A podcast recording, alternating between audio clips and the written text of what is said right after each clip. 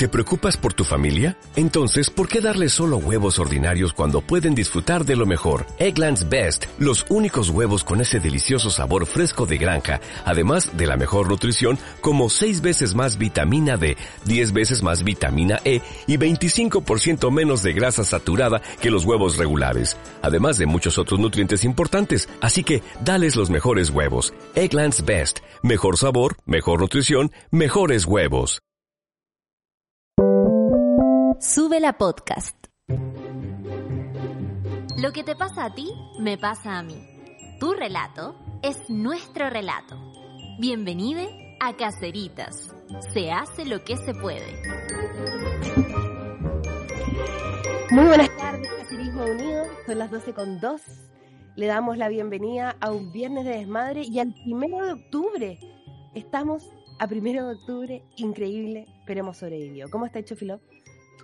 Ay, aquí, oye, quiero pasar el dato al tiro de que hoy se lanza el esperadísimo libro de Frutilla de Carolina Pareja. Ya. Eh, a las 7 y lo más importante de todo es que me pidió presentar el libro. En realidad eso quería decir. Vas a estar de presentadora. Sí, lo que significa que tengo que leer, Gaya, eso ha sido, pero lo más desafiante de toda esta cosa. Oye, pero espérate, ¿y esto va a ser presencial? Sí, va a ser mi primer evento así presencial más o menos semi-masivo, oye. Mira, qué bueno. ¿Y dónde va a ser, se va a realizar el evento? Va a ser en el Centro Cultural La Planta, si no me equivoco, ahí fue donde Ah, el puso su lugar. libro también. Es muy lindo el lugar. Sí. Y está en Santa Isabel, cero, no me acuerdo, pero si buscan Centro Cultural eh, La Planta, les aparecerá. A las Es 7. un bonito lugar eh, para hacer lanzamiento y también para comer. Tienen rica comida.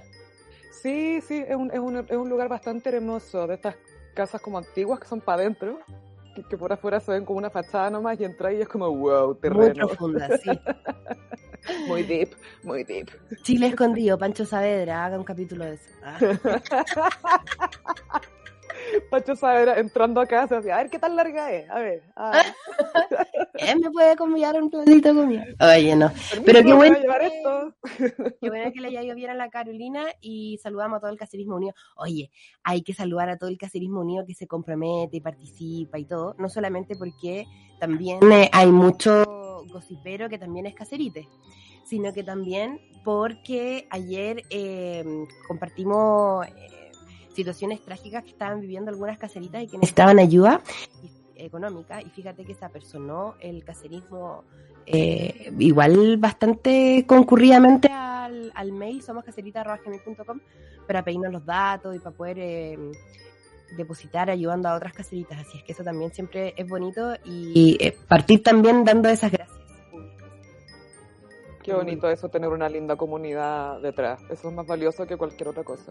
Porque Sí, ni siquiera es que te, que te ayuden a ti, sino que se ayuden entre ellos, ¿cachai? Eso, eh, que nos cuidemos entre todos. Exacto, exacto, porque lo que te pasa a ti me pasa a mí y así es, esa es la verdad. Oye, Chofi Love, cuéntame, porque tenemos muchas invitadas durante la próxima, la próxima hora, entonces este es nuestro único momento para conversar las dos. Sí, esta es nuestra alfombra roja. Quiero saber cómo estás con, eh, con la liberación de Britney ocurrida esta semana. O sea, parcial, todavía no está libre, libre. Eh, pasó lo, más importante hasta ahora, que es que el papá ya no está a cargo de la tutela. Britney, recordemos que sigue bajo tutela. Ella todavía no puede tomar decisiones eh, sobre su propia vida, carrera, salud, etcétera. Pero lo más importante, y que yo creo que era una gran presión psicológica para ella, porque su abogado literalmente dijo que el papá es cruel, ni siquiera es, oh, es mala persona, es tóxica, es cruel. Y por eso fue removido finalmente. Bueno, también eh, eh, especificar que Britney ahora tiene otro abogado, que antes el abogado era asignado básicamente por las mismas personas a las que estaba demandando. Eh, algo así, lo que pasa es que en el documental Britney vs. Spears se explica, mira, aquí nuevamente el gran villano, igual que en la película Historia de un matrimonio, es el sistema judicial. Eh, porque a todas las personas que están en tutela no pueden elegir su abogado, sea Britney Spears o seas nadie, tú no puedes elegir tu abogado, te lo designan. Entonces hay varios abogados ahí, medios moscardones, que ah, eh, se postulan para ser seleccionados para representar a alguien que está eh, que puede estar bajo una tutela.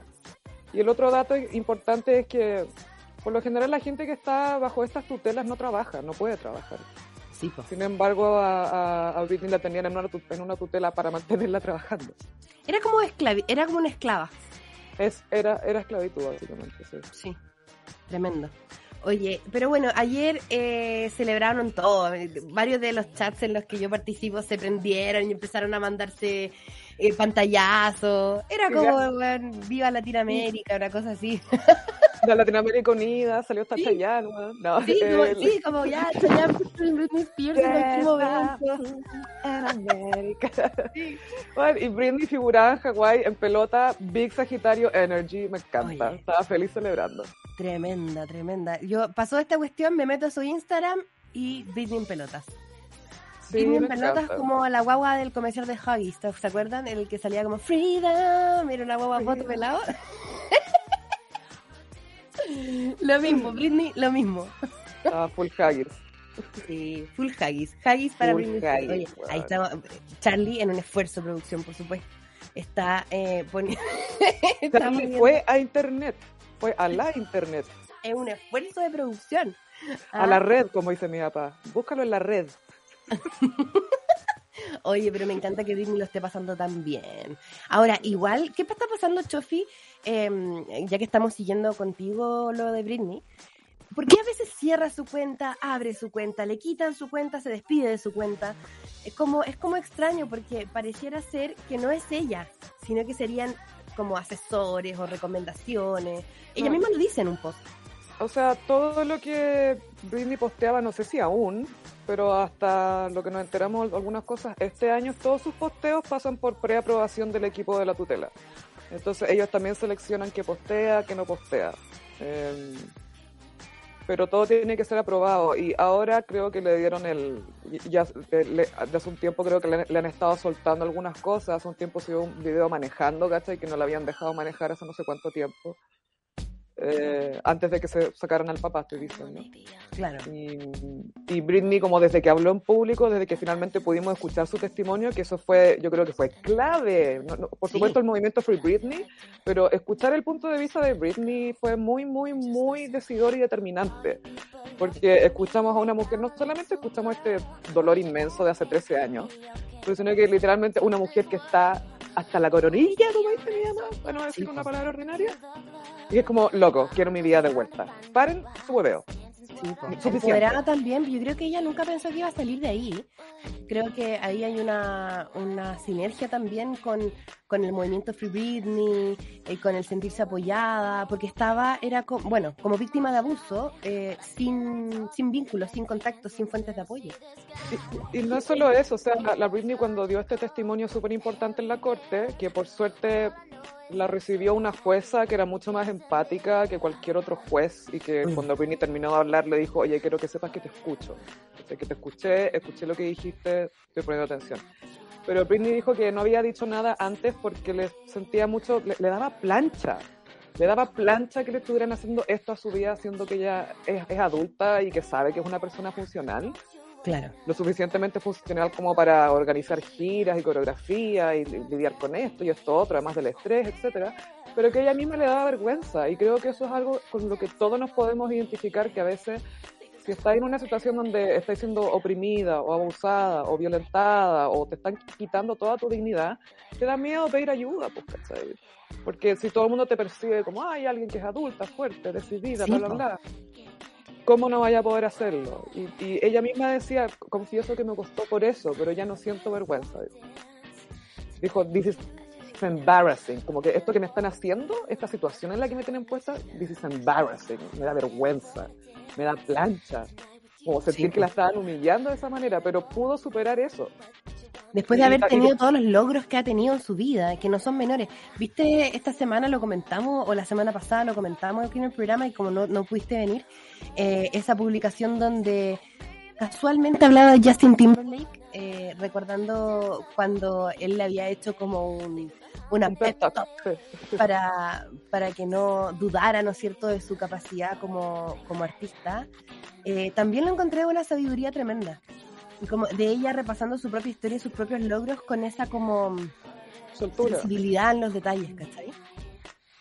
Sí, No, y siempre me da risa cuando Britney habla de Justin, porque ella es como muy piola, de- de repente lo mencionan algo, pero no es porque te quiera hablar de Justin, ¿cachai?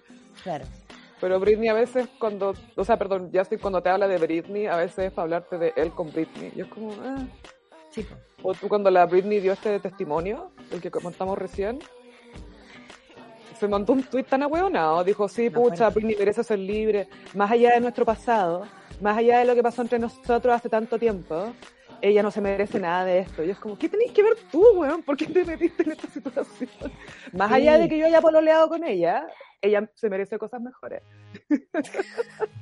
Es que también es la trampa de las redes sociales, porque yo creo que también No, él se es así. espera que alguien, no, de- o sea, ya sin Timberlake cancelado, pero más allá de eso también hay una trampa en la red social y lo hemos hablado harto y es como el que se espera que digas algo de este tema. Sí, pero está bien que lo diga. A ver, en el caso de Justin está súper bien que lo diga. Eh, me, parece bien y hace tiempo que alguien esperaba que el weón dijera algo, porque hasta ahora solamente había sacado provecho de su relación para promocionarse y hacerse la víctima y después decir, no, yo no soy víctima, yo soy club. Pero, pues tú, la Cristina Aguilera habló también, se mandó unos tweets, una serie de tweets. Nunca lo hizo sobre ella ni sobre su relación con Britney, ni se puso a hablar de, ay, que nos comparaban y competían, la. No, no lo hizo sobre eso, ¿cachai? Sino que habló de lo que estaba mal de lo que le estaban haciendo a Britney. Dijo, este es el problema, le están haciendo esto, esto está mal, a una mujer no se le puede hacer eso, no se le puede controlar su salud reproductiva, ¿cachai? Todas esas cosas. Lo hizo sobre ella, sobre el problema. Imagínate, no poder manejar, no poder casarse, no poder... ¿Calla que te obliguen a ponerte un dispositivo intrauterino? Exacto, decidir si quieres tener hijos o no, ¿cachai? Como, bueno, por lo menos ya está libre de su padre. Ese es el primer Sí. paso y el más importante. Y yo creo que aquí Britney no es la única aliviada, yo creo que la mamá de Britney también, más allá de que la mamá de Britney no, no, no ha demostrado ser una buena aliada en todo esto, y yo creo que es porque es un tema porque es más débil mental, como se dice, Eh, porque la mamá de Britney de- demandó al papá, de- en un minuto le puso una orden de alejamiento al papá de Britney el año 83, ponte tú, que se iban a separar, o sea, este viejo es raro hace rato, es, es violento, es extraño hace rato, Mira. Y después se mantuvieron juntos, y después ya Ay. se divorciaron de nuevo. ¿Qué va a pasar, crees tú, también con Kevin Federline y con el tema de sus hijos? y, y- Porque los niños ya a esta altura ya no son niños. Son adolescentes, sí, mira, Kevin dijo que él estaba, quiere lo mejor para Britney, porque lo mejor para Britney es lo mejor para sus hijos, y él quiere que sus hijos estén contentos y quiere que la mamá de su hijo esté bien, o sea, sentido común. Y él, pero, claro, me parece que eh, Kevin Federline no había tenido también una pelea con el papá de Britney. Lo que pasa es que el papá de Britney eh, tuvo un problema con uno de los hijos de Britney, parece que le pegó, que fue medio agresivo, y Kevin Federline le puso una orden de alejamiento al viejo, para que no viera a los hijos. Que heavy, nadie quiere Entonces, viejo. como de los dos lados, ¿cachai? Ni siquiera es que, ah, estaban todos confabulados contra la Britney y el Kevin también está aprovechando, como, no, hasta este loco no quiere que este viejo esté encima controlando. Tremendo, tremendo tema, tremendo lo que ha tenido que vivir la Britney, ¿viste? Nadie está libre y todos tienen sus propias luchas. Oye, Oh, yeah. llegó nuestra invitada, así es que vamos a empezar con la canción. Eh, hoy día, este mes va a ser como el mes de las brujas, es eh, Florence and the Machine, Flortubre, una cosa así, y como es viernes de desmadre, hay que ponerle punchi punchi, y esta es eh, una de las colaboraciones que tiene con Calvin Harris, Sweet Nothing, aquí empieza Florence en octubre, aquí en Caseritas.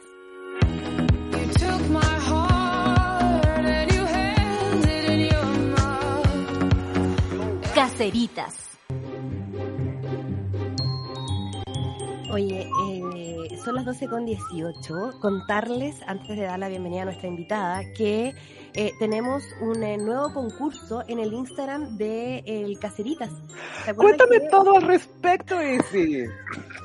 Me encanta esta amiga cuando está ahí. Tanta cuestión para hablar, oye.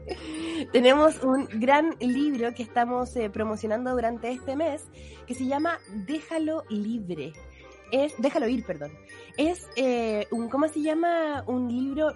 Mira, yo no quiero decir que es de autoayuda, porque la autoayuda tiene como este, este estigma, sino que es más que nada un libro sobre una reflexión de cómo consumimos, de cómo, cómo nos apegamos a las cosas y al estilo de vida que tenemos.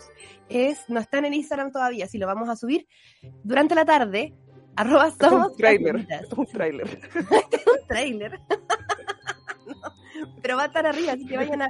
Además que mucha gente escucha en el podcast y saludamos a todos los del podcast del futuro que están ahora eh, conectándose al, programa. Oye, se nos desconectó la, la invitada, ahí viene. Y a decir yo, qué vergüenza, Chofilov, nosotras el año pasado, ¿no ¿se acuerdan en la pandemia? Porque el viernes de desmadre, a mí me salvó en la pandemia, amiga. En en- me, me refiero, estamos en pandemia todavía, pero en medio del confinamiento y todo, y hacer el programa aquí encerrado y todo, hubo un momento de tocar canciones de Nicole o sacar canciones de Nicole con la guitarra que, que fue que fue emocionante para mí y para ti también, Chofi. Yo, yo de hecho empecé a, a tocar guitarra de nuevo porque tú tocabas guitarra todo el día. Sí, me han dicho que soy una inspiración para mucha gente.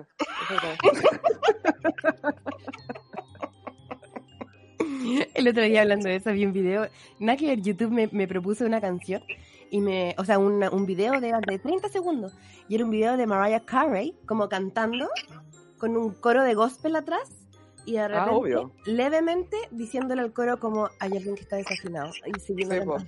Alguien está cantando la, la nota más equivocada. Pero no te equivocas. Qué And he's tremendo. doing the wrong note. Oye, damos la bienvenida entonces a nuestra entrevistada de hoy, Nicole. Estamos, ¿está ahí, ahí, fija?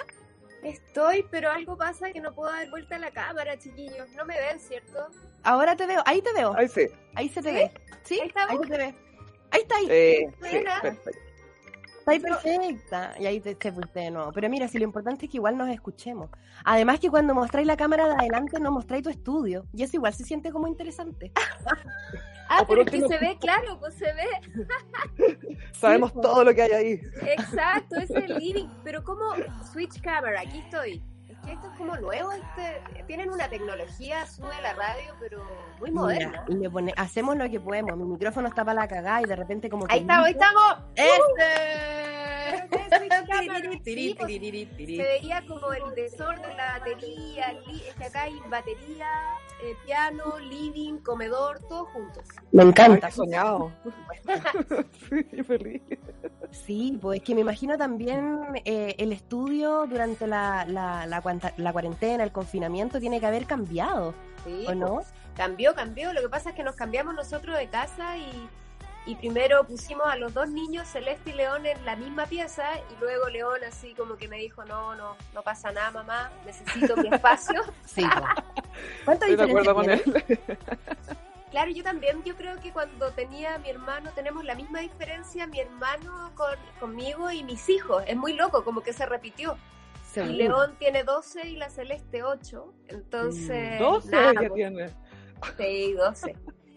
Trasladé Sí, el estudio para el living y le dejé la pieza libre a, a León y, y todo, y todo cambió. El ambiente de casa mejoró, su genio, todo. Es, es que estamos en la prepubertad, ¿o no? Estamos entrando, estáis detectando cosas ahí ya. No, ya cambió la voz, no, se Oh. pegó del año pasado, ahora cambió la voz, se- ya está casi de mi porte. Brigio. Vi como en un año la foto y el video que teníamos grabado, así era como un niñito y ahora todo fachero, como dice él, es fachero. Bueno, a todos nos pasa eso con la pandemia. Los niños empezaron, eran, para, en mi caso también, yo tenía una guagua de un año y medio y ahora tengo un niño de tres. No, se pasó. Y el cambio es impresionante, po.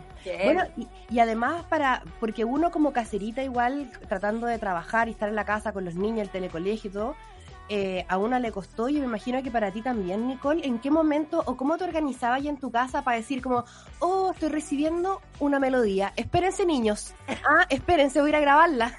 Exactamente, así mismo. Era como cocinando, haciendo la tarea. A ver, espérense un poquito, voy a grabar esta idea, cállense. En la, en la idea, acá como estoy en el living y, y reviso acá, el, en- en la compu y acá está acá, living, comedor, todo, la batería de León. Eh, Vi una eh, silla tengo, gamer. tengo las grabaciones así como con la morita, nuestra perrita, que está ahí, no sé si la ven. Ay, la veo, está durmiendo. está ahí chaita. Eh, ladrillos de morita, así como entre medio de mis grabaciones, ¿cachai? Súper inspirada, con así como cantando, pero así, pero ya de ¡ah! Y el timbre, mamá, mamá", pelea. Tengo todo registrado para mostrárselos, pa- para mostrarles que, que a pesar de todo saqué adelante este disco. Oye, sí, porque este es como un disco full pandémico. eh, eh, la composición se hizo durante el 2020. Cuéntanos un poco porque el contexto de esta conversación es el estreno del sencillo. Sí, Valiente. Eh, sí, pues bueno, Valiente en específico fue la primera canción que compusimos con Pablo Stipicic, que es el productor del disco también.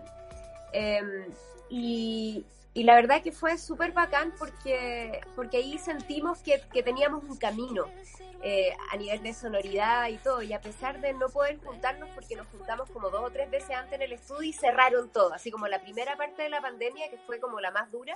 Ya. Y ahí empezamos a mandarnos archivos de audio y yo le dije, ya Pablo, no, quiero que al Pablo y al Andrés Nusser, que también estábamos trabajando los tres juntos, pero esta canción Valiente es de los dos con Pablo, le dije, Pablo, te voy a mandar unos, un- unas voces para que juegues con ellas, porque me gustaría que mis voces fueran también como instrumentos, como samples.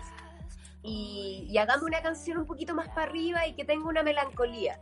Y ahí me manda esta base como bombo fijo, con unos teclados, unas guitarras, yo le mando otras guitarras, y ahí empiezo a componer esta letra, que, tiene que ver con todo lo que estábamos viviendo en esa época y con todo lo que en el fondo atravesamos los seres humanos en las distintas etapas de la vida mucho. O sea, como que tenemos que volver a empezar, tenemos pérdidas, tenemos eh, momentos de quiebre, momentos en que nos sentimos absolutamente perdidos, incertidumbre y que la valentía viene de esos momentos, de esos infinitos momentos cotidianos, como que sentí que, que uno no necesita tener como la capa de superhéroe ni como ganar la batalla así eh, para ser un héroe, para ser valiente. Como que veía a toda esa gente de salud que estaba en la incertidumbre misma, sin vacuna, asistiendo, trabajando, como todos encerrados sin saber qué pasaba, la gente sin poder trabajar, la gente que vive de lo que, que trabaja en la calle.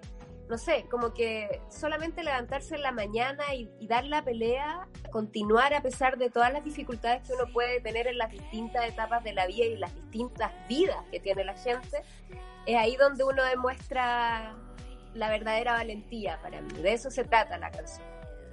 No, y tremendo porque se nota que sonoramente hay otra intención, tu voz suena distinta. Hay, hay algo ahí como en el trabajo. sí, es como- verdad. sí, Y creo ¿Cuál que dejamos la de voz? parte de la voz de lo que yo grabé acá, ¿cachai? Porque después yo se abrió como una ventanita y fuimos al estudio a grabar la voz, pero creo que cuando grabé la, el demo para, para, para Pablo, eh, creo que dejamos parte de esa voz porque tiene como ese desgarro, ese miedo, esa incertidumbre, esa nostalgia que, a veces no se logra captar, aunque sea con un micrófono bacán, em, cuando uno la graba de nuevo. Entonces, me ha pasado varias veces que dejo voces en, en- los discos de, de los demos, ¿cachai? Cuando, cuando hago las melodías, cuando hago las, las letras. Y, y Valientes tiene una parte, creo que es el inicio de, de, de mi demo. Creo, estoy casi segura. Ahora voy al estudio y se lo voy a preguntar al Pablo. confirmo información. Exacto. Oye, el, el disco donde va a estar eh, Valiente se llama Claro Oscuro. Sí, Eh, me imagino que todavía lo están ahí afinando. Es un disco 2022, ¿no? do- 2022, que, que primer single fue Quédate, eh, ahora viene Valiente y voy a seguir sacando a lo mejor otro single hasta 2022, pero la idea es que el- en el primer semestre ya del 2022 tengamos Claro Oscuro eh, ya listo para lanzarse. Estamos, de acá me voy al estudio a seguir trabajando con Pablo para, para avanzar en las canciones.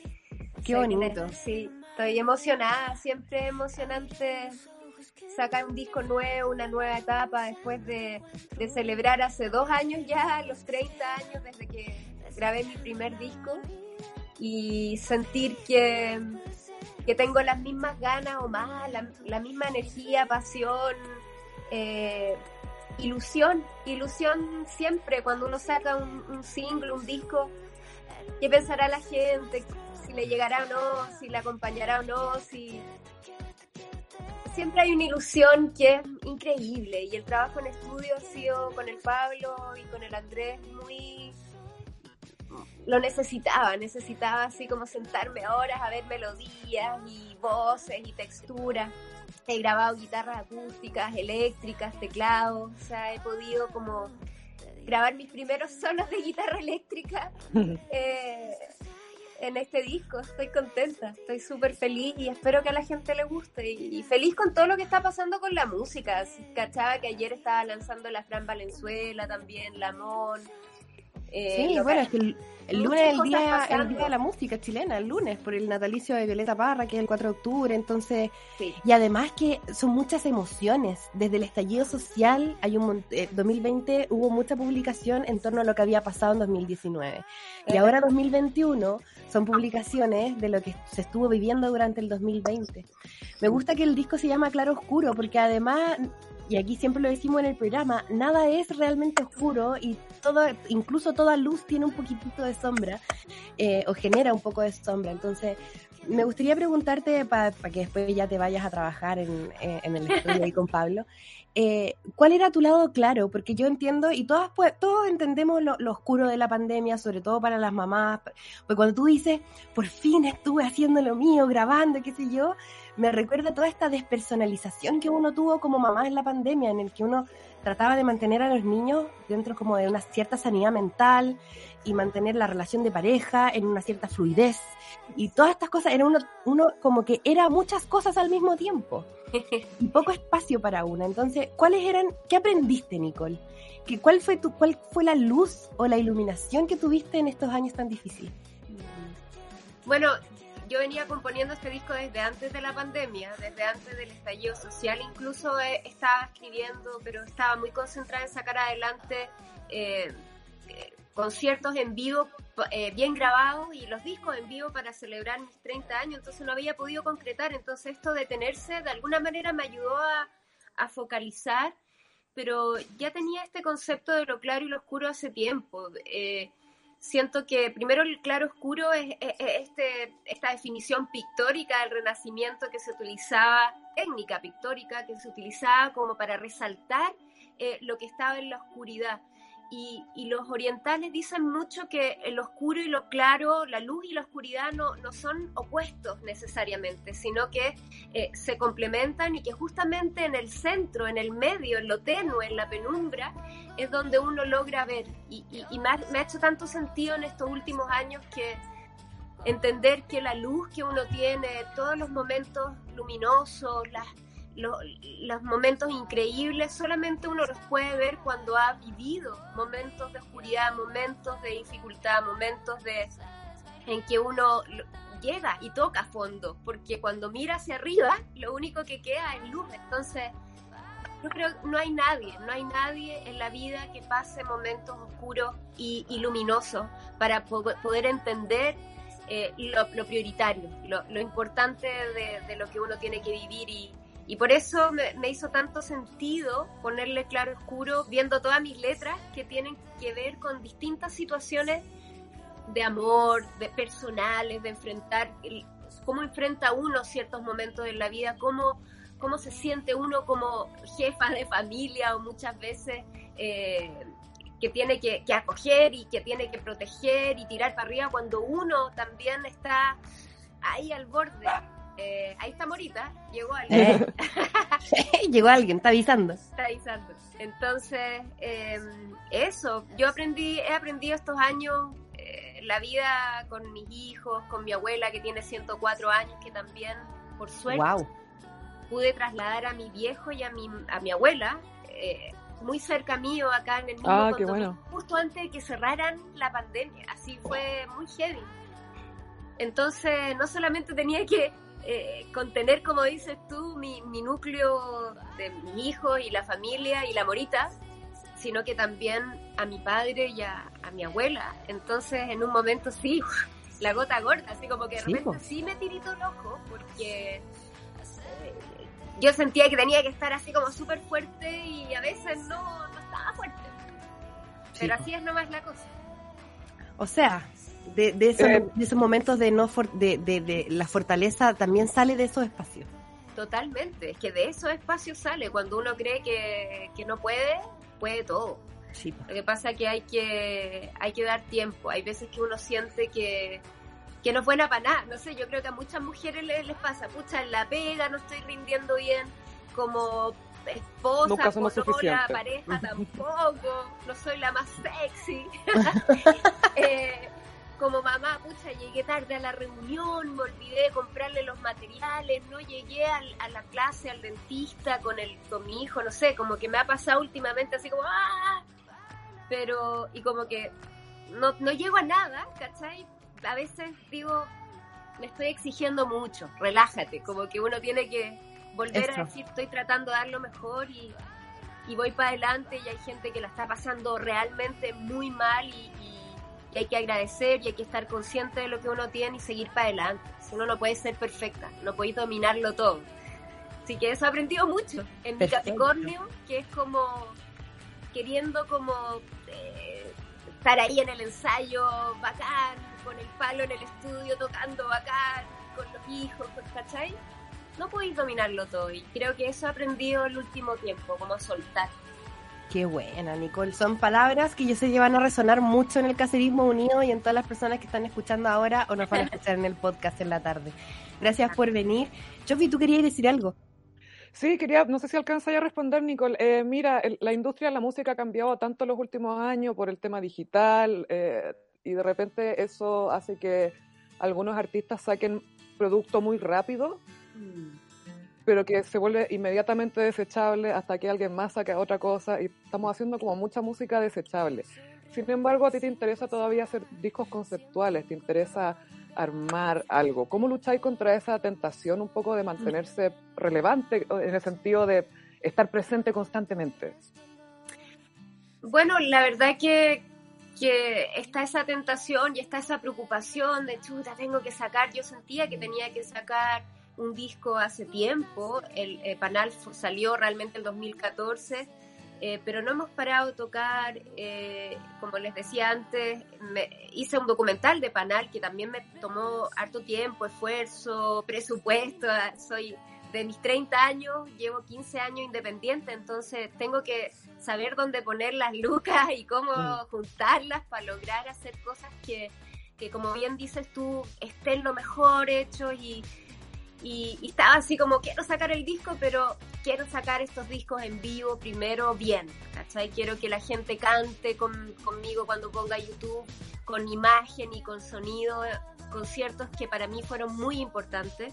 Entonces como que bajé esa ansiedad y, y como también bien dices tú, eh, yo soy más la vieja escuela de que, y respeto también mucho esto de sacar y sacar esa energía y hay cosas que a lo mejor pasan, como dices tú, más rápido, pero otras son muy bacanes y hay gente que Mm. hace cosas muy, muy bacanes muy rápido. Pero, pero yo todavía creo en, en, en el concepto, en que cada disco tiene un grupo de canciones que cuentan eh, una historia, un momento, eh, hay una sonoridad, un color, texturas que me va a llevar a hacer en las carátulas, los artes, los videos, después las luces, las visuales de los shows en vivo. Todo eso para mí tiene mucho sentido todavía. Y, y es parte de lo que yo he hecho en todos mis discos, entonces lo, lo quiero mantener y, y lo cuido, cuido eso, cuido eh, que, que la música tenga mucho que ver con el, arte y el concepto y que, que yo recordando para atrás, como voy a Sueños en Tránsito, recuerdo el color azul, lo blanco y negro, mi pelo blanco, mis ojos pintados negros, porque yo andaba así en la calle. Era, era más dark, estaba viviendo sola, esperando nada, mi pelo largo del colegio, yendo a Madrid, ¿cachai? Como que son mis pequeños diarios de vida que nunca tuve, son mis discos, entonces quiero que siga así, quiero llegar así como, no sé si tan viejita como mi abuelita, pero eh, recordar que Claro Oscuro fue un momento luminoso y oscuro de la humanidad, de mi familia, de, mi vida personal, como a mis 44 años, entendiendo que el equilibrio es lo importante para lograr ver, como decía Castaneda, ¿cachai? Ver realmente lo importante. Y, y cuando uno no vive cosas difíciles todavía, le falta vivir para entender que, que lo luminoso es, es realmente luminoso e importante. Qué lindo, Nicole. Muchas gracias por tus palabras. Puro éxito. Ojalá que vuelvas otra vez y mil veces, porque sé que estás haciendo hartas cosas con otras músicas chilenas también. Así es que muchas felicitaciones eh, y muchas gracias por lo que nos entregas. O sea, yo la primera vez que escuché a Nicole tenía como ocho. Te juro. A, a mí me voló, me-. Me volaste Sí. la cabeza desde el principio. Desde el de principio, hoy. sí. De chica ocupando como los calcetines más arriba de la rodilla. Eso fue- o sea, Obvio. por siempre Y toda Nicole. la- ¿ah? Y, y toda la pandemia guitarreando Nicole también. Toda la bandera de guitarra de Nicole, En algún de verdad. voy a sacar, eh, estoy ahí pensando en sacar un ¿Acústico? songbook Sí, para cancioneros. que la por gente favor. pueda guitarrear varias canciones. Sí, necesario. Hagamos tutoriales Necesario. en YouTube. Eso. Que nos apropiemos de la fogata y saquemos ahí los, la- los enanitos verdes y nos apropiemos de la fogata este verano. Ya, buena, chiquilla. ¿Puedes presentar tú la canción? De todas maneras. Esto es el segundo single de mi próximo disco Claro Oscuro. Estoy muy contenta. Esta es una canción que hicimos junto a Pablo Stevie Sitch. Esto es Valiente.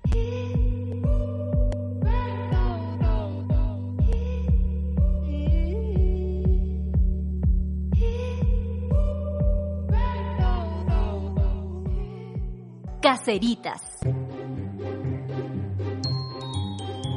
12 con 44, amiguites. Vamos a reponernos de esa conversación con una de las divas chilenas de la música eh, pop, Nicole, para recibir a nuestra Palali querida. Ay, amiga, te extrañamos y te vimos en los New Yorkers. Yo lo extrañé mucho. Es que aparte que pasaron tantas cosas en estos días, como que Sí, yo decía, ¿por qué no estoy hablando ahora en caserita sobre esto? así, es, una- es un buen tiempo para ser K-Popper. Sí, es verdad. Demasiado, yo creo que el mejor. Sí, La pues, historia del ¿cachaste, K-pop. Sí, pues, ¿cachaste, Chofilov, que, que Coldplay sacó una canción con BTS? Gaya, ya lo hablé en el gossip. O sea, Ah, chao. Ah, sorry, sea, estoy al día con el gossip. Ubícate, Isidora, por o Dios. sea, Estoy al día. ¿Tú sabes quién soy? ¿Tú sabes quién soy? Alali, cuéntame, ¿te gustó la canción a ti como fanática de BTS? Ya, yo voy a ser bien honesta. Sí. Eh, a mí no me gusta mucho Coldplay. O más que nada, puede- pueden funarme por esto si quieren. Pero no me gusta mucho la última volada de Coldplay, no sé, de los últimos Sí. 5 o 6 años. Los colores.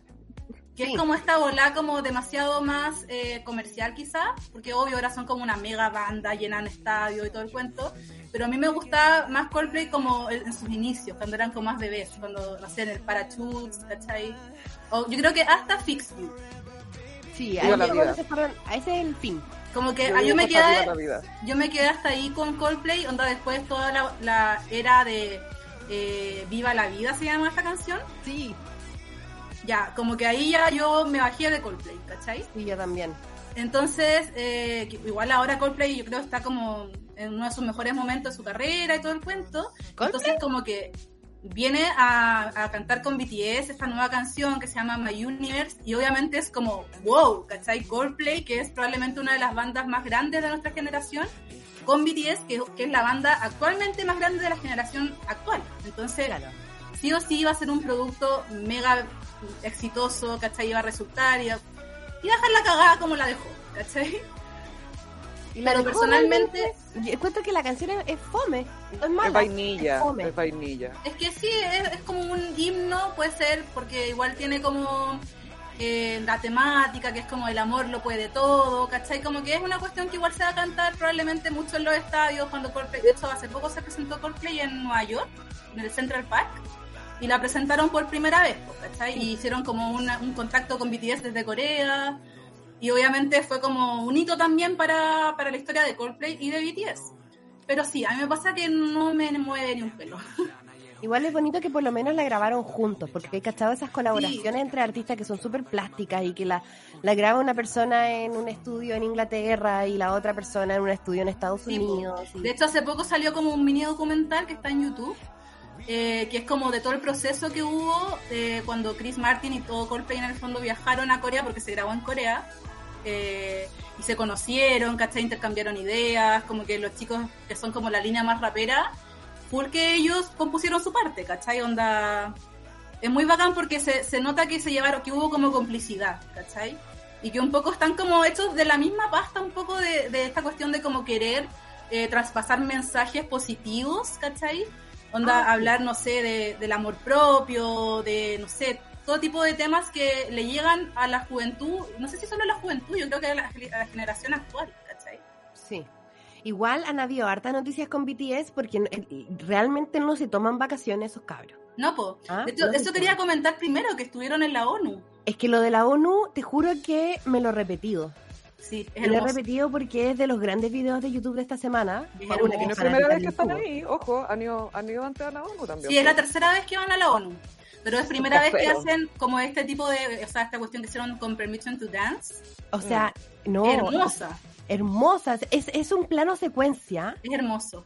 Está Perfecto. perfecto, no hay ningún mínimo error, así es heavy. Sí, para mí siempre me he estado refiriendo al tema como artístico. Me- no sé si me importa tanto que vayan, o sea, no, lo encuentro bacán que vayan a la ONU.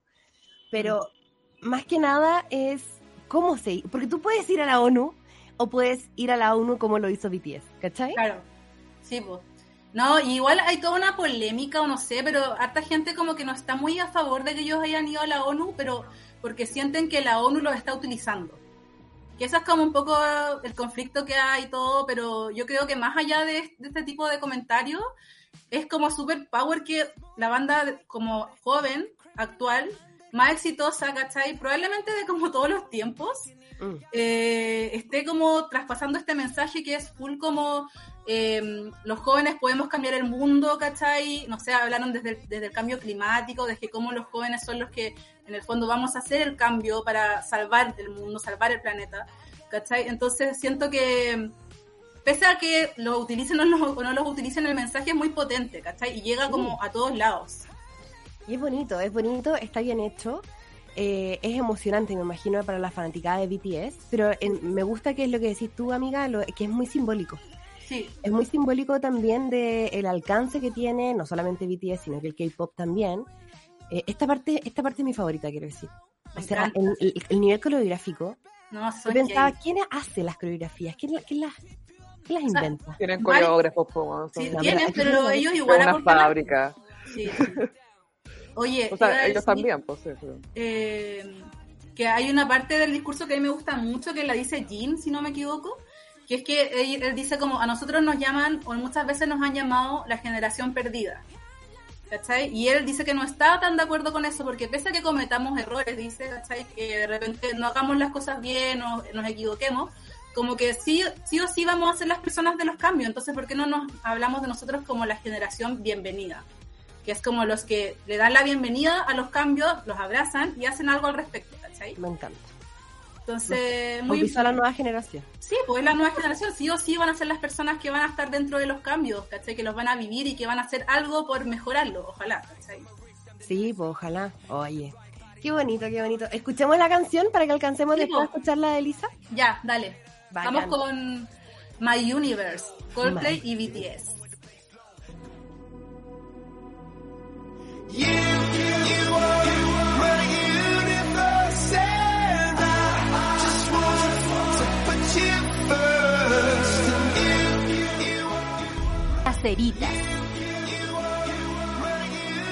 Escuchábamos ahí lo nuevo de BTS junto a Coldplay o de Coldplay junto a BTS. Bueno, El, el favor que BTS le hizo a Cole. el- sí, hay que decirlo. Muy bien dicho. Las cosas como son, las cosas como son. Sí. Oye, igual el video, encuentro, no hablamos del video, igual es, bueno, nunca había, nunca se había visto, creo, a BTS como en un formato así como futurista espacial, entonces igual es como novedoso. Y, y tiene como una historia, como que de hecho al principio aparece en la- el enunciado, que es eh, que mm, La música está están en, un, están en un universo en que no está permitida la música. ¿cachai? Entonces esto, BTS, Coldplay y una banda de alienígenas se unen para desafiar esta prohibición. Claro.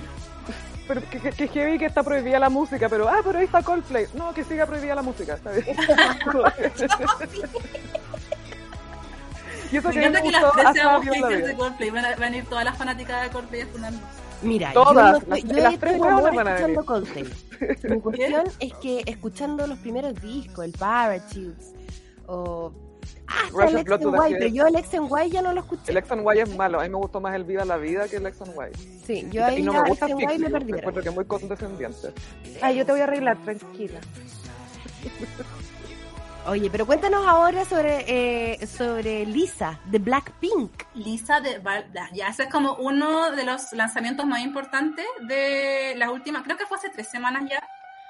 Eh, bueno, este debut fue muy esperado porque Lisa es la tercera de las eh, integrantes de Blackpink que sacan una carrera solista. Y esta es su primera canción, que es la que estamos viendo. No, sacó dos canciones nuevas. Una que se llama La Lisa y una que se llama Money. Lo que estamos viendo de fondo es Money, que de hecho fue muy controversial porque la acusaron de apropiación cultural. Por las rastas. ¿Por la rasta? Sí, bueno, tú caché que todo el mundo cancela ahora todo por todo. Eh, pero ella salió a dar disculpas, dijo que no fue su intención. De hecho, lo hizo como en un V-Live, que le llaman a estos como videos, eh, donde ellos ¿Qué como que con interactúan. Depredador? ¿Cómo? ¿Qué pasa con Depredador? El tam- Depredador también está haciendo eh, apropiación cultural con su rasta, weón. El ¿Cachai? El mono, el de las películas que Sí, tiene sí, rasta. sí. Bueno, eh, No la, entiendo, la cosa es que la acusaron y ella salió a dar disculpas. Pero bueno, el- la canción más importante y que de hecho está sonando en todos lados, eh, de hecho, ahora, porque ahora cuando fui a Nueva York recién, quiero recomendar un lugar que por si alguna vez van a Nueva York, tienen que ir a este lugar que se llama Itaewon Pocha, que es el mejor lugar de K-pop de Nueva York. ¿Qué? Sí, ¿Ya? Eso, solo decirlo. Y ahí ¿Por tocaron mucho ¿Por esta canción. ¿Qué lo hace en tu experiencia periodística, eh, Paulina? Bueno, nunca, nunca había ido a un bar K-pop, entonces quedé como, ah, esto es lo que en verdad se escucha de K-pop. Y, así como, ah, la Lisa, está sonando la Lisa. Ah, ya, Y esta canción, de verdad, en todos lados, en las tiendas, en todos lados suena. Y lo importante es que rompió récords. Lisa es probablemente la idol femenina más famosa de Corea, más popular. De hecho, tiene más de 60 millones de seguidores en Instagram. Eh, y es la rapera de Blackpink. Ella es la, la que hace las líneas rapeadas. Y bueno, la canción esta y tanto Moni como la Lisa tienen mucha influencia hip hop. Incluso diría que tienen un poco de trap. Harto de trap. Y eh, rompió récords el video de la Lisa porque tuvo más de 70 millones de reproducciones en la, en la primera hora, superando incluso a Taylor Swift con Me, que tuvo 65 millones cuando se estrenó hace dos años atrás.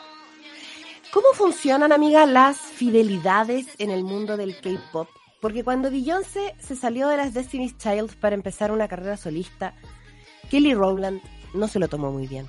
No, es que ya, eh, allá como que también es todo un tema de la agencia, las agencias como que deciden quién tiene una carrera solista o no.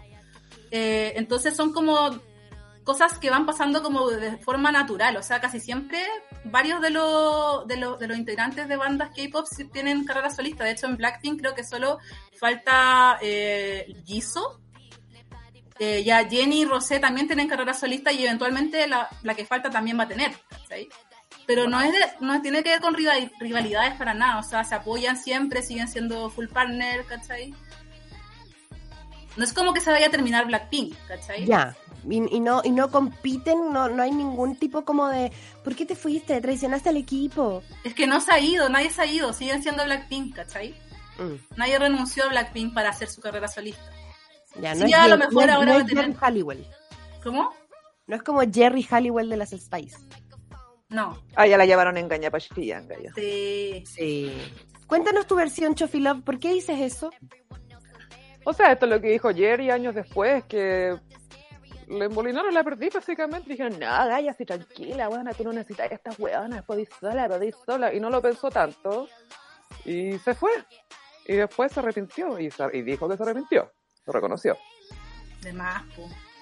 Fue una, una de las pésimas movidas de la historia. Pero también en este caso de los grupos que, eh, no sé, pues algunas personas se van solistas o otros se quedan en el grupo, también depende mucho de cómo querés que sean tus proyectos musicales y tu carrera musical. De repente necesitas explorar cosas por tu cuenta y de repente hay canciones que es como, no, estas son canciones para el grupo, para la banda, estas son cosas que podemos sacar juntos. De repente, por supuesto, que la plata se pone entre medio, que va a ser más lucrativo que tal se vaya solista y que no necesita ya al grupo, la cuestión, pero también depende tanto de qué tanta libertad creativa tenéis.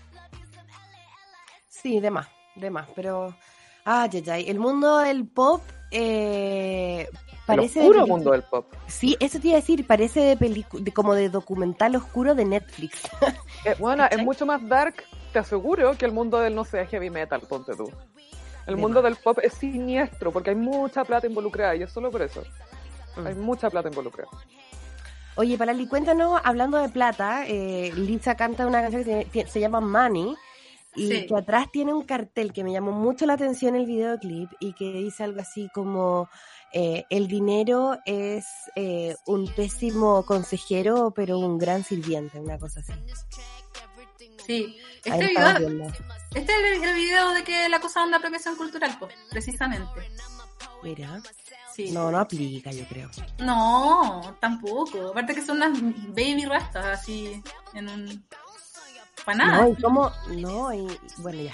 dale. El ideal es preguntarle a la gente de esas culturas qué es lo que piensan. Sí, yo creo que si a ellos Porque- afecta o lo ofende como cultura, Por- porque todas estas cosas nosotros lo vemos como opciones estéticas, ¿cachai? Porque Sí, po. siempre crecimos viéndolo así como que, ay, qué lindo el gallo rubio con rasta, es la cuestión, pero nunca te preguntáis ¿De dónde viene? percibimos ¿Cuál es su distinto, origen? ¿cachai? Entonces yo trataría de, no sé, eh, hacer outsourcing. Pero igual, pero igual yo creo que ya hay algunas cosas del, de, por el, la globalización, por, por la rapidez y por lo mismo que pasa con el coronavirus, digamos, estamos todos tan mezclados también, que hay algunos elementos que si bien no son estéticos, eh, han ya trascendido lo cultural y creo que las rastas son, es uno de esos elementos. Yo creo que ahora ya hace muchos años que las rastas no significan necesariamente, obviamente hablarlo, qué bacán, pero yo no creo que uno diga tenga como que levantar con el dedo y decir Lisa es apropiación cultural o es que si yo. hablamos de apropiación cultural, para eso el hecho de que haga hip hop es apropiación cultural, o el hecho de que haga trap, Sí, está apropiando, ¿cachai? O sea, todo es una apropiación cultural si lo veis ¿cuándo deja modo, de serlo? ¿cuándo deja Claro. de No, es que, el, es que el hip hop no es necesariamente solamente para un tipo de persona.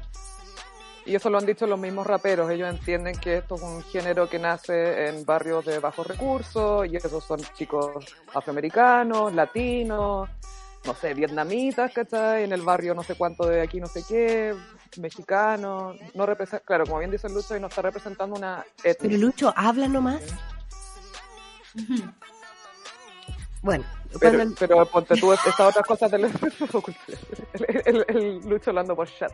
Lucho decide escribir, no sé por qué, pero siendo que a todas se ponen felices, sabemos de escucharte hablar en el programa. Pero no importa. Lo que dijo Lucho Yey es, no representa una etnia, sino una condición social o cultural. Muy acertado por lo demás. Exacto.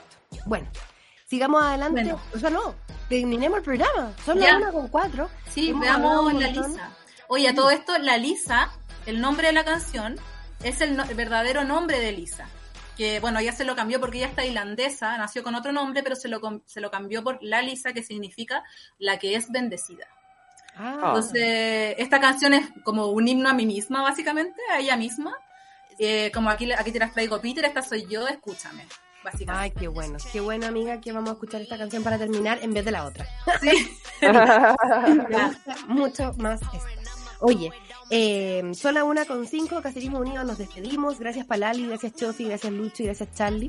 Nos despedimos del Seba, que además esta fue su última semana en Sube la Radio y ahora ya no nos va a acompañar más. Así es que Seba, desde donde nos esté escuchando, que yo sé que escucháis el programa, nos vas a faltar mucho el 2022, sobre todo cuando venga Eurovisión 2022 y no podamos eh, tener tu opinión, pero quizás podrías venir como panelista.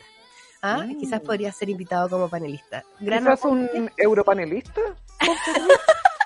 sí. Gran aporte, Ok. te queremos y no te olvidaremos. Saludos a la Lau también que partió. Le mandamos un besito desde el Caceritas. La queremos mucho, no la olvidaremos y tu aporte fue fundamental para el programa. Eh, dicho eso, empezamos octubre y eh, yo eh, para que visiten mi sitio web www.inana.cl porque están arriba los 10 cupos para el círculo de primavera.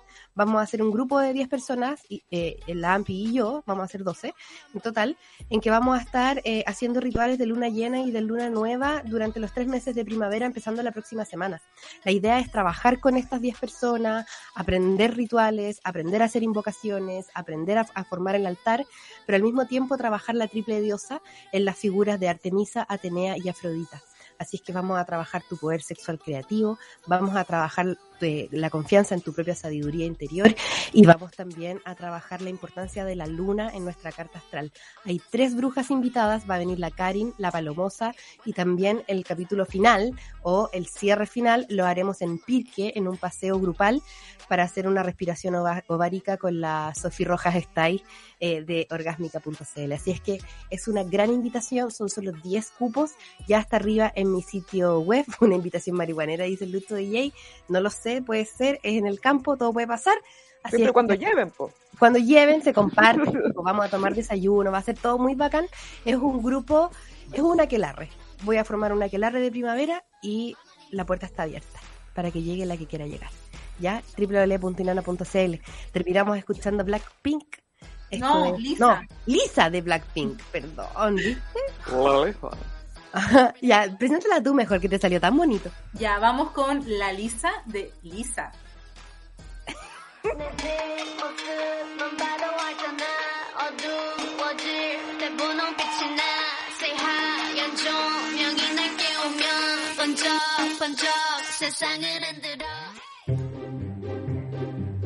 Lo que te pasa a ti, me pasa a mí. Tu relato es nuestro relato. Eso fue Caceritas. Se hace lo que se puede. Revisa este y otros capítulos en subela.cl o en nuestra app.